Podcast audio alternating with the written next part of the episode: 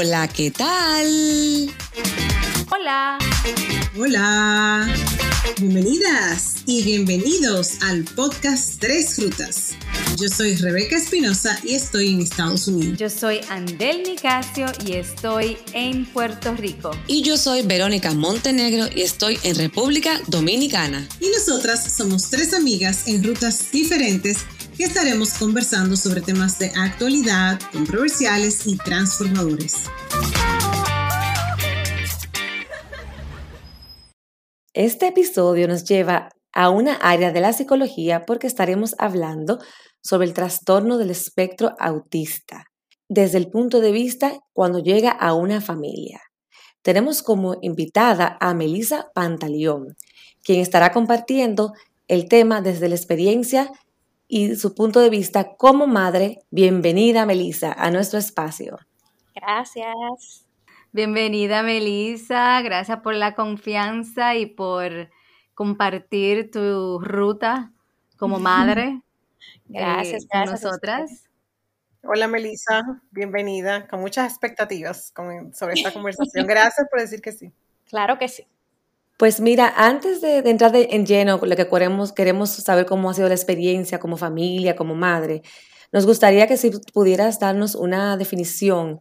Ok, te voy a dar la definición, digamos, de mi experiencia de vida como madre de un chico con autismo.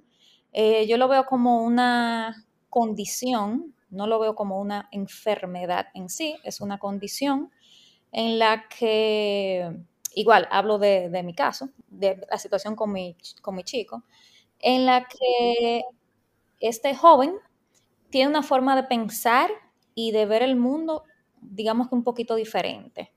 Mauricio es un chico que tiene cero filtros, o sea, él, no entiende muy bien lo que es el sarcasmo, eh, lo que es como que si alguien se medio le está diciendo mentiras, porque no lo entiende, es todo muy llano o sea, o blanco o negro. Entonces, eh, ahí como en las zonas grises se pierde un poco.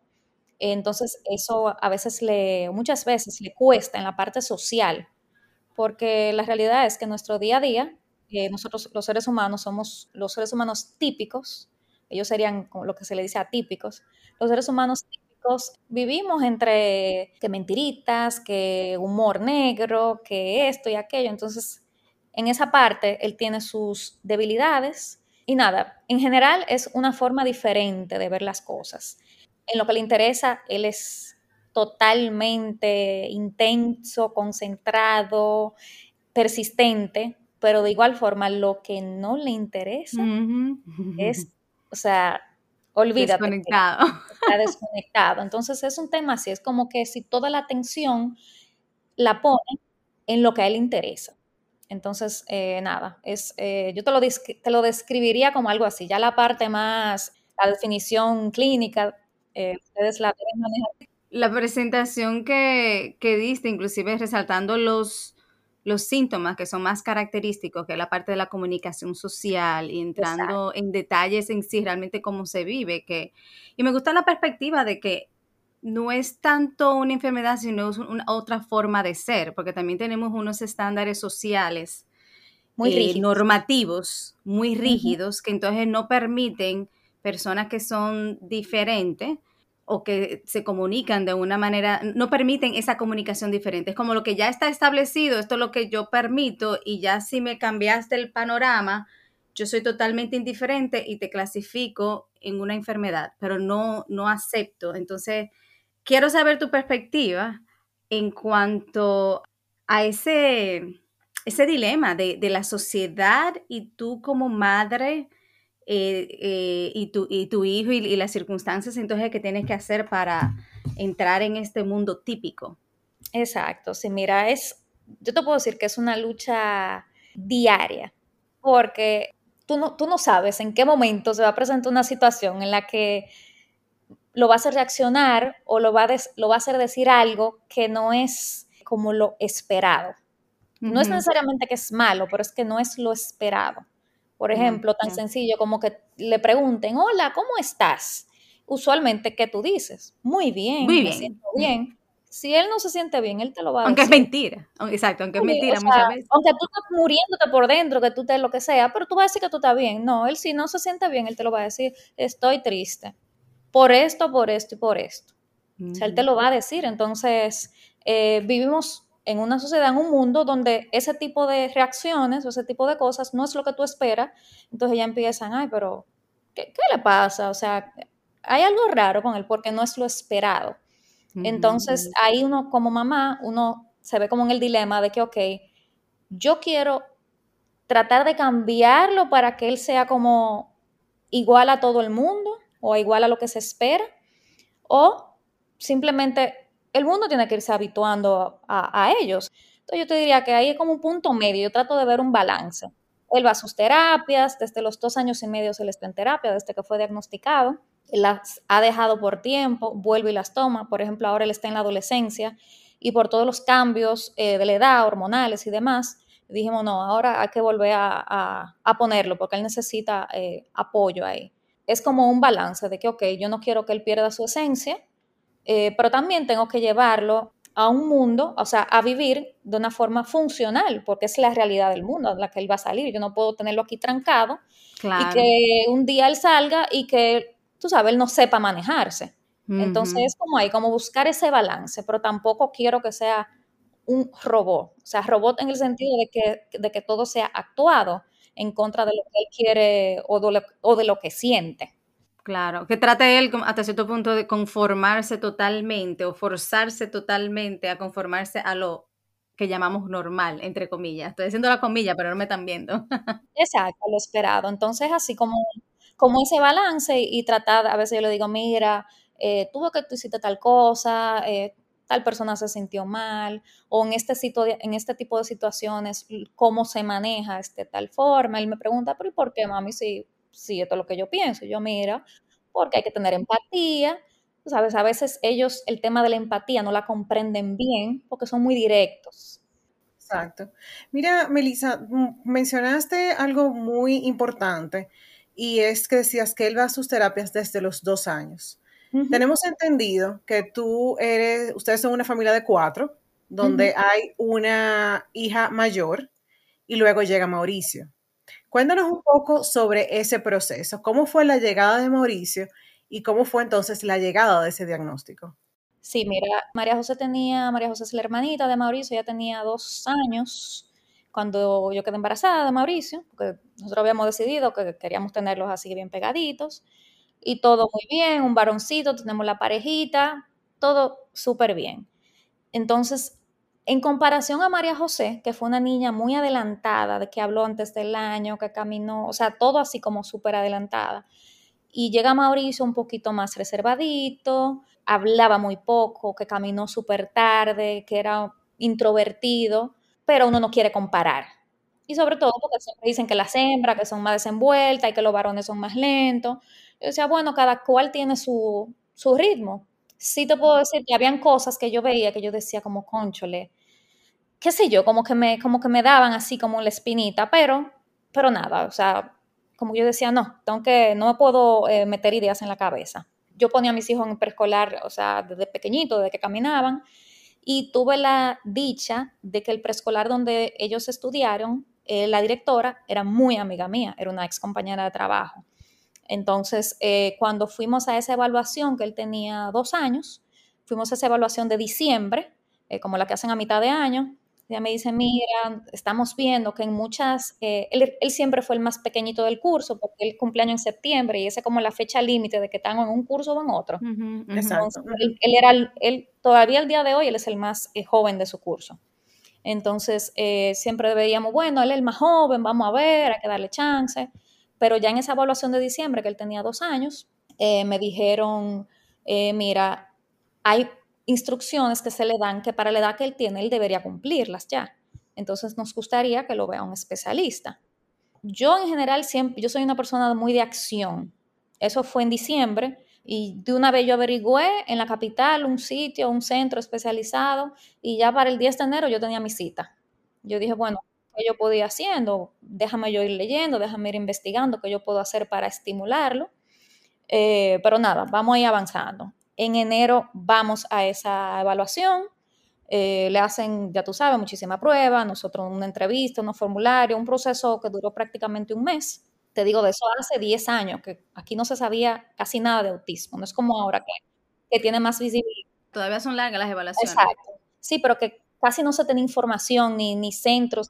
Para la capital yo me tuve que ir a, a evaluarlo. Entonces, nada, cuando vamos a, a, entregamos los formularios, digo, mira, ¿cuándo podemos tener los resultados? Y dice, ah, miren, un mes. Y yo le pregunté así abiertamente a la, a la terapeuta, psicóloga, le digo yo, ¿usted cree, que, ¿usted cree que es autismo? A nosotros nada, no, nadie nos había mencionado esa palabra, ni la, ni la directora del colegio, ni nada, pero por las conductas, yo dije, y, y Google, que ya existía, yo dije, bueno, esto es lo que parece ser. Yo le pregunté abiertamente, ¿usted cree que es autismo? Ella me dijo, yo creo que sí, pero no te puedo dar un diagnóstico así por así. Y nada, yo me acuerdo que nosotros veníamos camino de Santo Domingo, Eduardo lo que cayó fue en negación, en shock, no, que eso no es eso. Yo le dije, mira lo que vamos a hacer. Sea eso o no sea eso, él necesita ayuda. Él no habla, vamos a ponerlo en terapia de habla.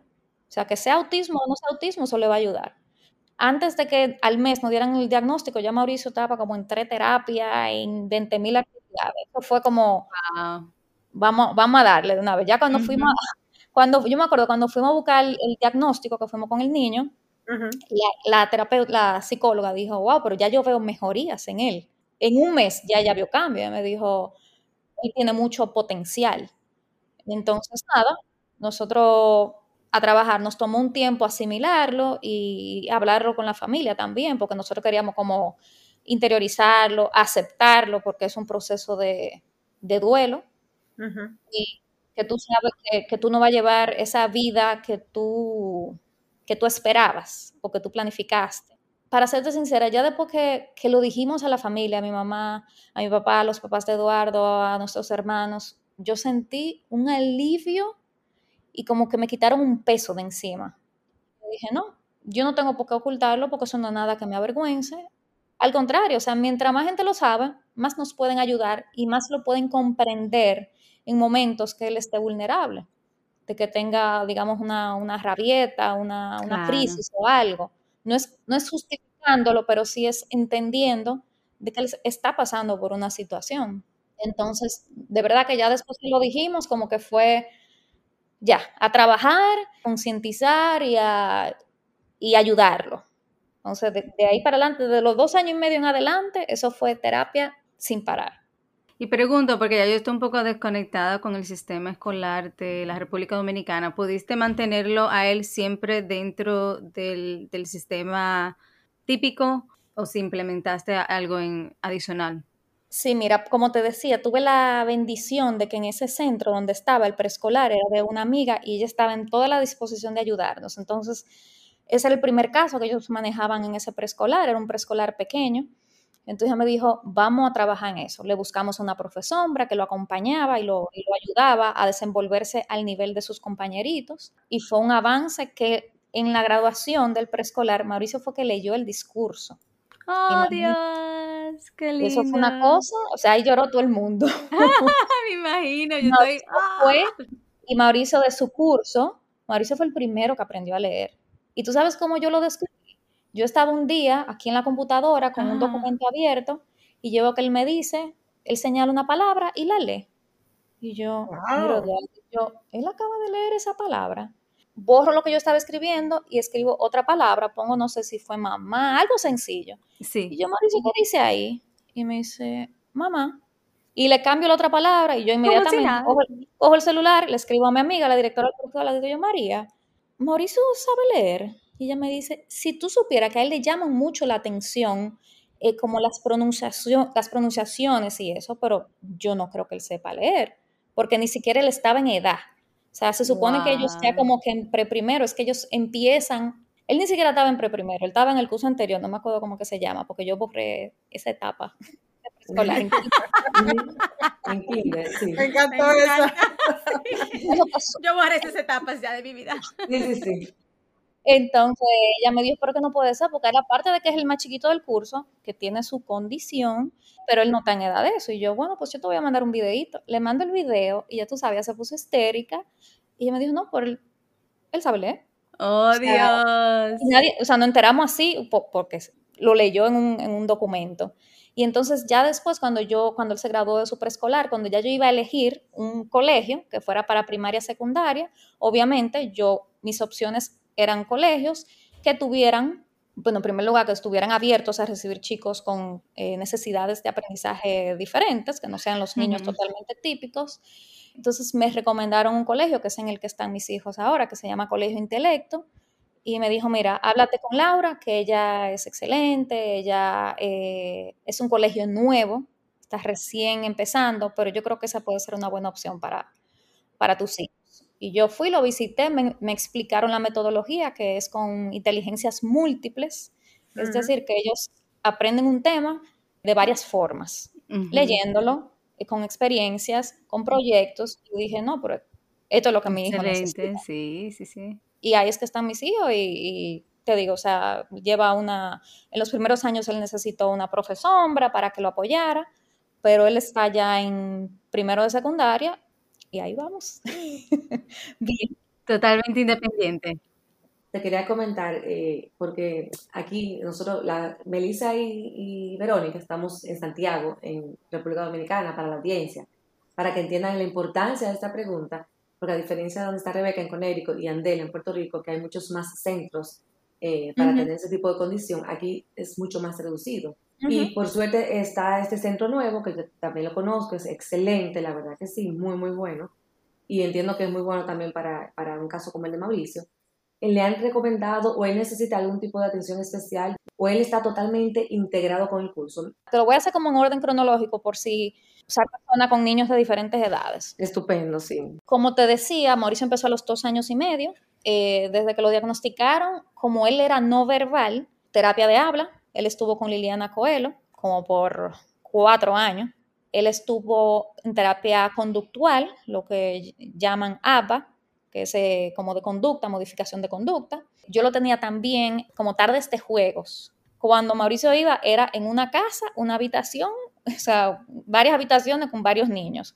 Y yo le decía a señor Brian, mira, yo lo que quiero que comparta socialmente, no, él no tiene tarea ni nada, ni lo ponga a hacer nada, que comparta, que juegue con un niño, porque yo sabía que esa era su, su debilidad, la parte social. Entonces tú lo pones ahí, que se en la arena, que se ensucien, que, que peleen por la galletica, todo eso, lo que a mí me interesa. Enciendo campamentos, todos, igual las chicas Club de Peques, ellas iniciaron con unos sábados de peque, que eran unos sábados como temáticos. Mauricio fue a todos. O sea, lo disfrazaba de todo, lo mandaba a todo. Mauricio iba a todo, a todo, a todo, a todo lo que le invitaran, a cualquier cosa que yo veía. Te digo que ese niño, desde los dos años y medio hasta los seis años, él recibió terapia sin nunca coger vacaciones. Sus primeras vacaciones de terapia, cuando él cumplió justo seis años, que lo llevamos a Disney. Todos sus terapeutas nos dijeron, no, él se merece sus vacaciones, tranquilo, o sea, ese niño se ha fajado, entonces, eso fue como la parte cuando él estaba pequeño. Y en el colegio él tenía su profesombra, una de las terapeutas de la de conducta.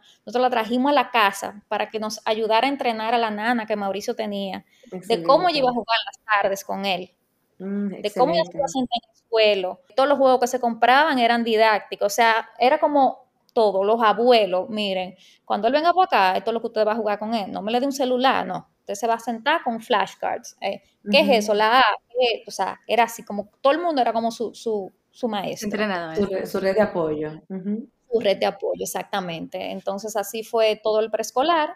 Ya cuando pasó a al colegio de grandes, a primaria, igual su profesombra, él seguía yendo si no era terapia, ya cuando terminó la terapia, que fue como a los 7, 8 años por ahí, que decidimos ya como, dijimos, bueno, vamos a ponerle en sala de tarea, porque lo ayuda socialmente y lo ayuda también con el tema escolar. Natación. Él tuvo en natación por el tema de la concentración y eso. Mm, Fútbol. Mencióname algo y Mauricio ha estado en todo. Al día de hoy, que él va, él está en su colegio, ¿verdad? En horario de, de 7 y 45 a 2 de la tarde. Él va dos días a la semana a sala de tarea que lo ayuden y eso, porque yo para eso, ¿verdad? No es mi fuerte. Tiene dos días a la semana, toma unas clases como de, de boxeo. Entonces yo siempre trato de que él tenga apoyo escolar y algún deporte. Y ahora, hace dos semanas, por el tema de la adolescencia y de los cambios, yo noté que, y en el colegio nos dijeron, miren, él tiene algunos temas de, que no puede manejar como sus emociones, dijimos, no, hay que buscar ayuda. Y empezó hace como dos semanas o tres, como para, igual, para manejo de emociones y... ¿Sí? ¿Qué curso está él? Él está, lo que le llaman ahora primero de secundaria. Wow, qué interesante, Melissa, ese recorrido y, y la verdad todo el apoyo que ustedes como familia han tenido. Quiero eh, hacer un paréntesis aquí para la audiencia, porque en varias ocasiones mencionaste el término profesora sombra. Y me gustaría como que digas más o menos qué es eso, para aquellas personas que no están familiarizados con el término. Sí, mira, una profesora sombra es una profesora adicional que se puede contratar ya sea directamente con el colegio o tú la contratas directamente y se introduce a través del colegio. Entonces, ella va a estar en horario escolar con el niño, no es que ella va a, estar pegado de él todo el tiempo, ni, ni va a estar eh, como si fuera, digamos, una nana o, algo así, no.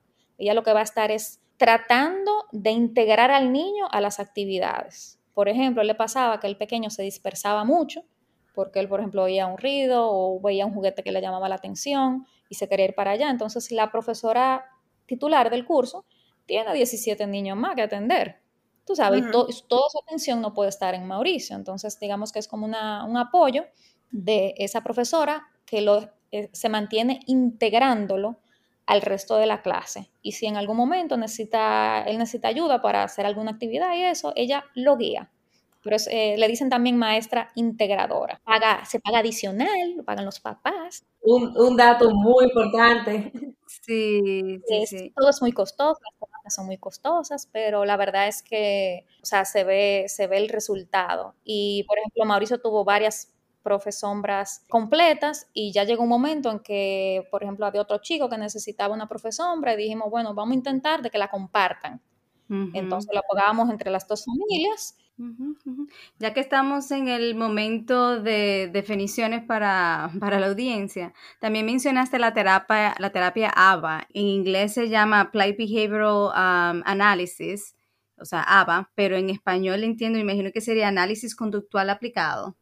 Más o menos sería. Ok. ¿Cuál es tu perspectiva o cuál fue tu experiencia con ese tipo de terapia? Y básicamente es dirigir la conducta. O sea, trabaja mucho la comunicación, el aspecto social y, cómo desenvolverse en la conducta y bien enfocado a, para personas con autismo. Sí, mira, él tenía muchas conductas eh, cuando era pequeño como medio obsesivas.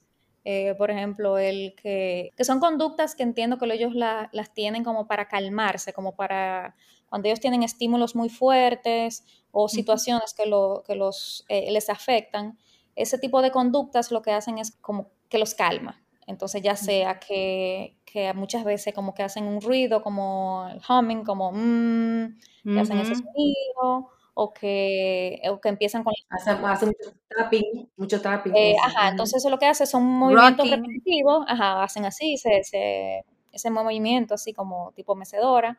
Entonces, ese tipo de conductas lo que hacen es como que le crea cierto confort, cierta seguridad porque se sienten en control de, en ese momento. que Mientras yo estoy haciendo eso, yo me concentro en eso y lo que está pasando a mi alrededor no, no, me, afecta.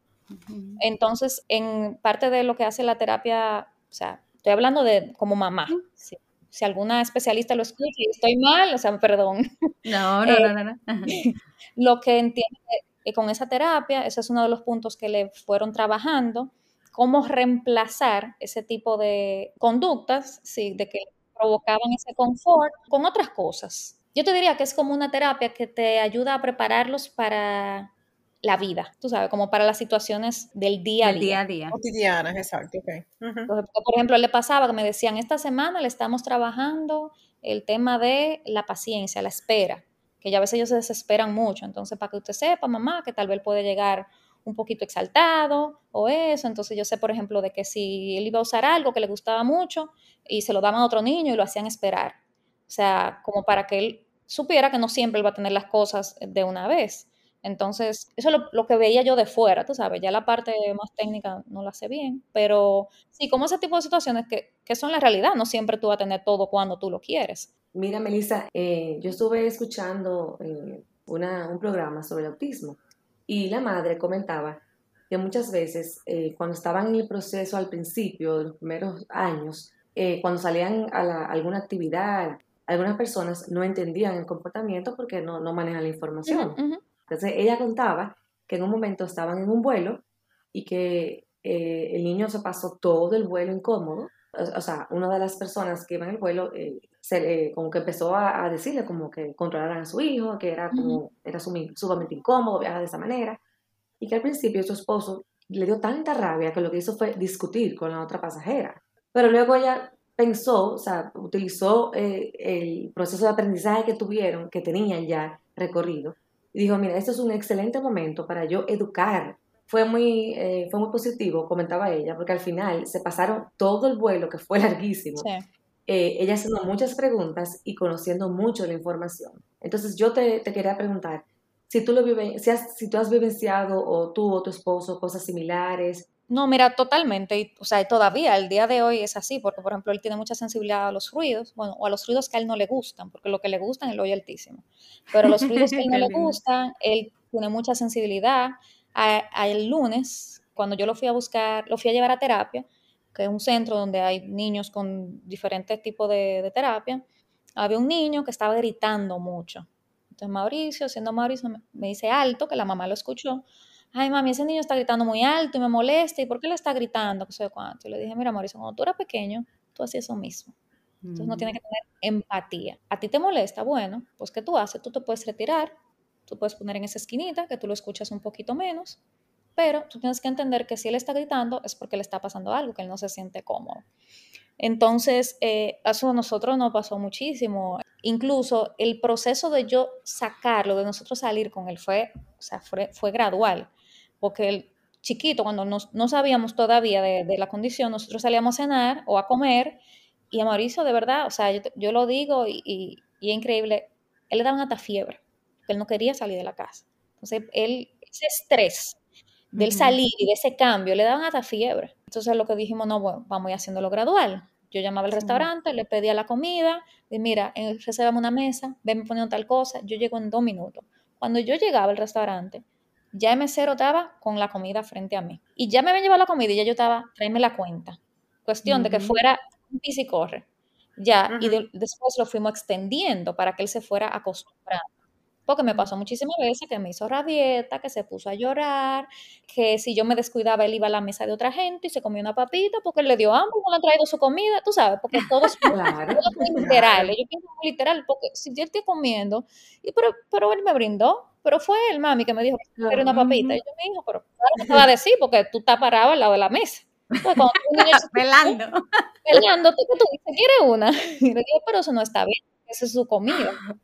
Entonces, Qué lindo. Nos pasó muchísimo, igual que íbamos a cumpleaños, el ruido le molestaba. Yo por eso te puedo decir que el haber, haber eh, abierto y haber anunciado que nosotros teníamos esta condición fue lo mejor que nosotros hicimos, porque en primer lugar te descarga muchísimo, porque imagínate tú tienes que estar tapando, yo, yo he visto casos, y yo ya que tengo experiencia como mamá de niño con autismo, yo he visto casos de mamás que no, no sé si que no lo aceptan o si que no quiere que las otras gente las, lo sepan porque piensan que le van a tratar al niño diferente. Es probable que se lo traten diferente, pero ¿qué tú vas a hacer? Tú no puedes controlar eso, tú sabes. Entonces, yo veo eso y, ay, necesita ayuda con el niño. Y le digo, no, no, fue que él no durmió esta tarde y está un poco incómodo. Pero yo veo las conductas y yo sé. Entonces, la verdad es que haberlo dicho y haberme abierto, eso nos ayudó muchísimo porque la gente, aunque no sabía de la condición, me preguntaba, pero entonces, ¿qué es lo, qué es lo que le pasa? Y yo decía, ay, escúchame, que, que él tiene autismo, él a veces se pone así, un poco irritable. Y me decían, ¿qué es autismo? Explícame, háblame de eso. Entonces, es como el de la película, que, que tienen una memoria, que sé yo cuánto. Y yo, bueno, sí, más o menos.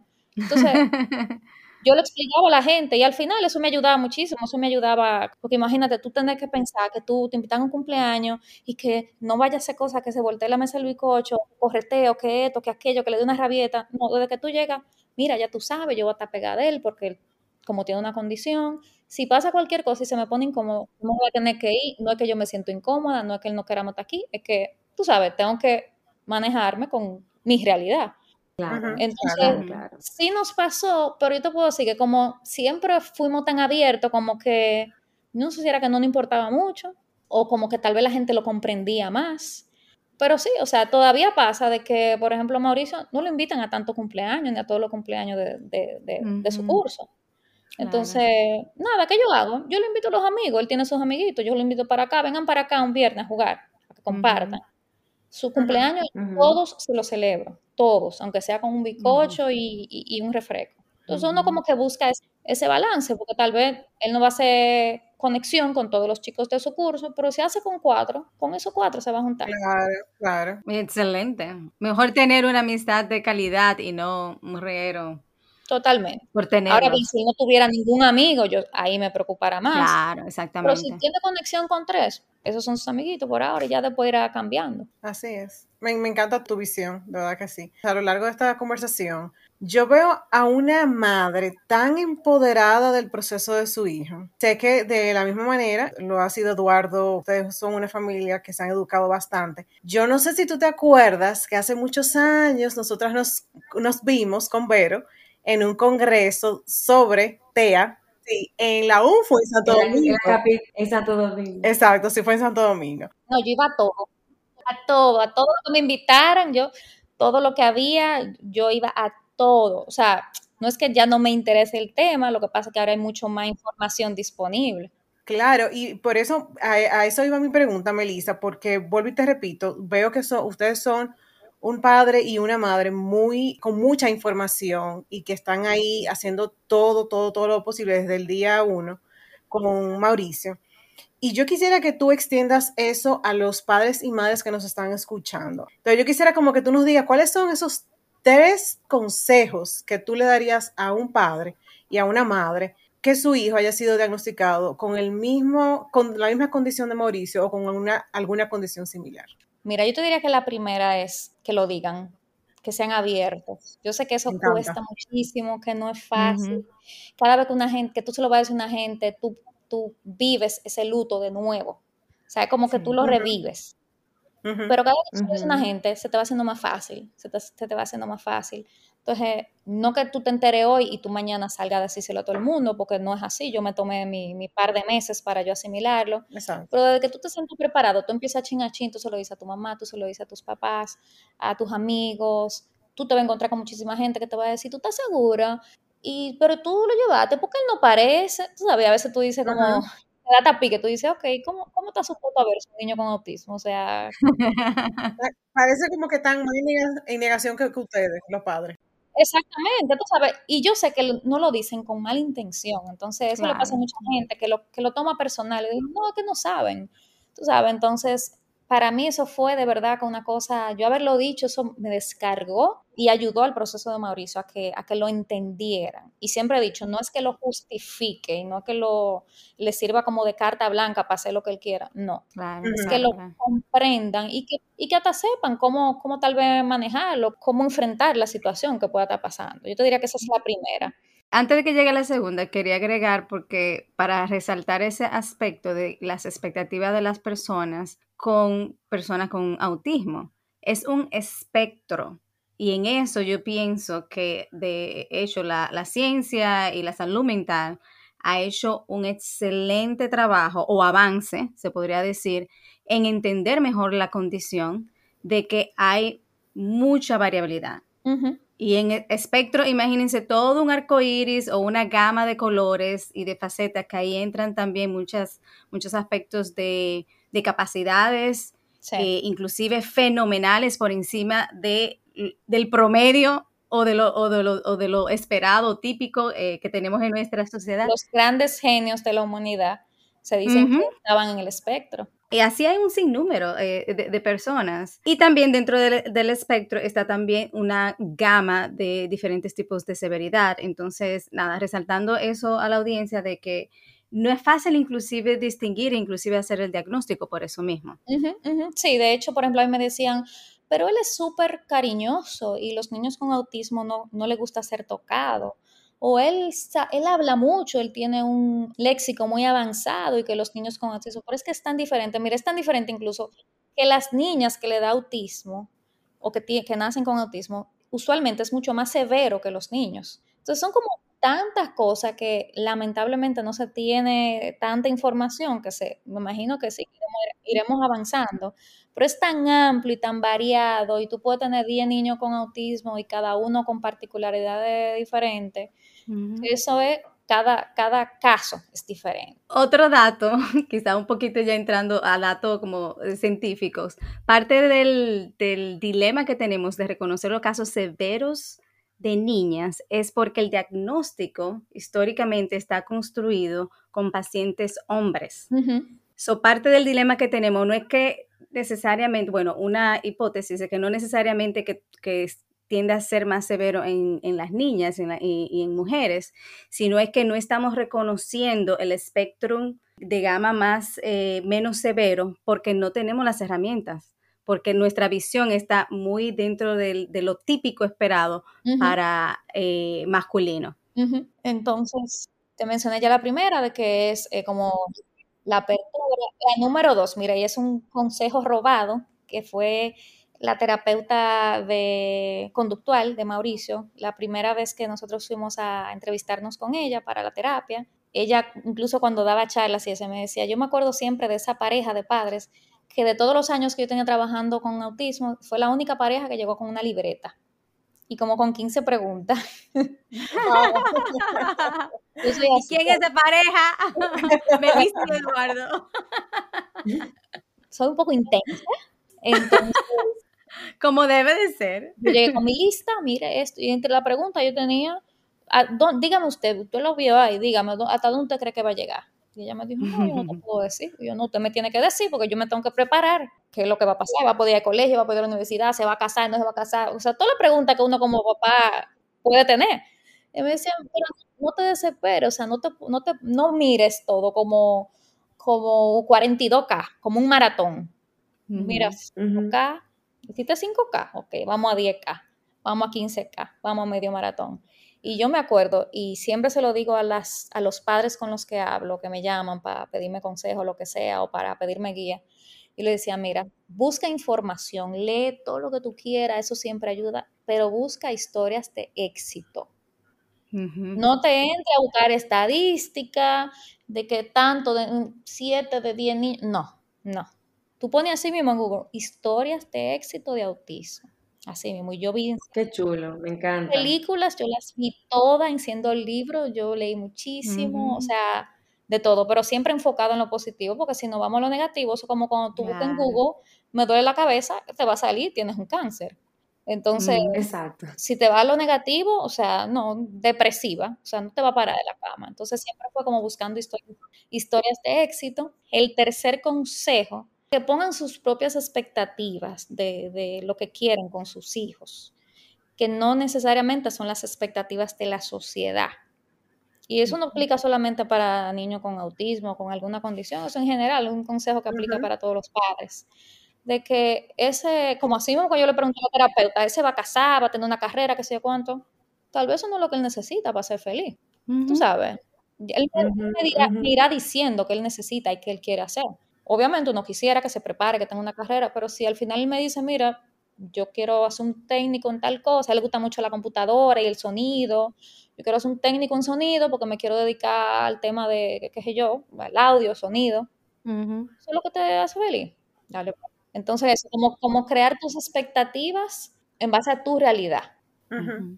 Y tal vez mi realidad, con el caso de Mauricio, que ha sido un caso de éxito muy bueno, no sea el caso de, otras mamás que tengan chicos con condiciones más severas. Tal vez su, expectativa de que su hijo pueda hablar o que su hijo pueda ir a, a, tú sabes, cada quien tiene su realidad. Entonces, como que tú te pongas metas, pero que no siempre esa meta sea comparándolo con el hijo de tu hermana, que es totalmente típico.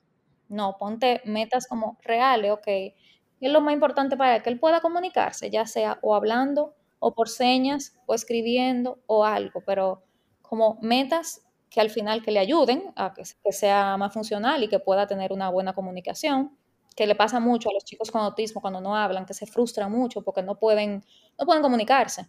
Entonces, como que te pongas esas, eh, esas metas en base a tu realidad y que esas sean, que ese tu objetivo. Yo tuve la suerte y la dicha de que mi hijo está yendo a un colegio típico, pero si hubiese tenido a un colegio especial, yo busco el mejor colegio especial, tú sabes, y esa es, ese sería mi objetivo. Entonces, como que ponerse sus objetivos en base a su realidad y, y, no compararse con los otros niños, con los hijos de fulana, que mira que el hijo de fulana habla y que el hijo de fulano no. El mío, ¿cuál va a ser mi objetivo? Hoy dice tres palabras, yo quisiera que de aquí a seis meses él diga ocho. Excelente. Gracias, Melissa. Me encantaron esas tres rutas. Excelente. Tengo que dar una advertencia a la audiencia de que esto no fue practicado. Nosotros no le mandamos ninguna pregunta, Melissa. Yo no sé cómo ella sacó esas, esas tres importantes recomendaciones. Y yo me quedé, digo, pero Dios mío, pero mira, no fue, no fue planeado que se sepa, ¿eh? No, cada vez que yo hablaba con algún papá que me llamaba y eso, yo siempre como que, yo siempre pensaba que a mí me ayudó mucho en ese momento, ¿sabes? Y que, y que lo fui aprendiendo con experiencia, pero que si a mí alguien me lo, me lo hubiese dicho en ese momento, yo sé que hubiese sido súper útil. Entonces, como que esos tres key points siempre yo se lo comentaba cuando yo hablaba con alguien y siempre lo tengo súper presente y todavía trato de ponerlo en práctica, tú sabes, porque como te dije, sigue siendo un reto. Lo que pasa es que ya uno, es como cuando uno es padre primerizo, que todo es, tú sabes, súper intenso y todo es así, pero ya después como que tú vas... Uno se relaja más, exacto. Exacto, go, go. Eh, una de las preguntas que nosotros siempre tenemos en el podcast Tres Rutas es acerca de cuáles son tus próximas rutas y viendo tu recorrido arduo de mucho aprendizaje y hermosísimo como madre y, de toda tu familia con, con Mauricio, ¿cuáles ahora mismo, ya que Mauricio es adolescente, cuáles son tus próximas rutas? Ok, pues eh, creo que lo mencionaste, la adolescencia los que tienen hijos adolescentes o tienen familiares adolescentes, yo tengo eh, mi hija grande que tiene 14, ya va para 15, entonces de por sí ya yo conocía un poco de los retos de la adolescencia, eh, pero ya cuando vienen también de la mano de un chico con, una condición que le cuesta un poquito más el tema de manejo de emociones, entonces ahora mismo nuestra atención está en eso, en el tema de que él pueda llevar eh, estos cambios hormonales y emocionales eh, con ayuda de un terapeuta que, de terapeuta que acabamos de, empezar hace unas semanas. Eso es para empezar. Igual, ahora están en secundaria, entonces los requerimientos y las exigencias son más altas. Entonces, otra cosa que a veces lo, lo, reta y, lo puede llevar a, como a desesperarse un poco. Entonces, igual, acompañarlo en ese, en ese proceso yo te diría que básicamente eso. Nosotros estamos enfocados en eso, en trabajar la adolescencia, su manejo de emociones y, que él pueda concluir su proceso de escolar con éxito y, con lo menos traumático posible, eh, lo más fácil posible, que siga desarrollando amistades, que, él es muy amistoso, pero que pueda seguir desarrollando amistades. Y ya luego veremos qué sigue, si va a decidir eh, ir a la universidad, si se va a ir por una carrera técnica, si o sea, lo que, lo que sea que él decida que, vaya a hacer, nosotros vamos a estar ahí para, para apoyarlo. Excelente, me encanta esa ruta. Gracias, Melissa, nuevamente por aceptar la invitación. Bueno, nosotras estamos grabando en, en, tiempo y espacio diferente, pero este episodio sale el 5 de abril y dicho sea de paso, decidimos hacerlo de esta manera porque el día 2 de abril es el Día de la Mundial de la Concienciación sobre el Autismo. ¿Alguna recomendación, eh, Melissa, final de qué se hará este año? Bueno, desde que nosotros estamos involucrados en todo esto, eh, siempre es un tema de, exponer mucho y dar a conocer. Entonces, por ejemplo, en mi círculo, mis familiares, amigos, ese día todo el mundo se viste de azul y subo una foto y me hace un tag y yo le doy repost. Es una, una, forma como de, de exponer y de, dar a conocer. No es una celebración. Mucha gente dice, ¿por qué se celebra? No, no es una celebración. Es un día para tú dar a conocer y que la gente, si tú llegaste a tres gente nueva y de que sepan lo que es el autismo y que averigüen y, o sea, tú hiciste un aporte, tú hiciste un avance. Entonces es un día súper importante eh, para, para la, la causa para crear justamente eso, crear conciencia. Y cuando uno tiene más información, es como tú decías, o sea, eh, con la, información es tan, tan importante que, que te, te puede ayudar en tanto. Gracias, Melissa, nuevamente. Un placer haberte tenido aquí en nuestro espacio. Gracias a ustedes. Ay, sí. De verdad, eh, muy, muy valioso este espacio porque me encanta lo, lo natural que, que, que ha salido y, y, creo que con unas recomendaciones tan, tan válidas que valen mucho más que mil estudios hechos en cualquier universidad, porque, eh, claro, no hay, no, hay nada, eh, no hay nada mejor que la parte práctica de, de, sí, la experiencia. de, tu, de, de tu poder uh, manejar cualquier situación que se te presente. Y yo creo que tú nos has dado muchos buenos tips. Gracias, Melissa. Chao. Gracias, chicos. Ya que descargaste este episodio, te invitamos a compartirlo. Estamos en todas las plataformas digitales. En Instagram nos encuentras como arroba tres rutas podcast y nos puedes escribir al correo electrónico tresrutas.podcast arroba. Te esperamos en nuestra próxima ruta.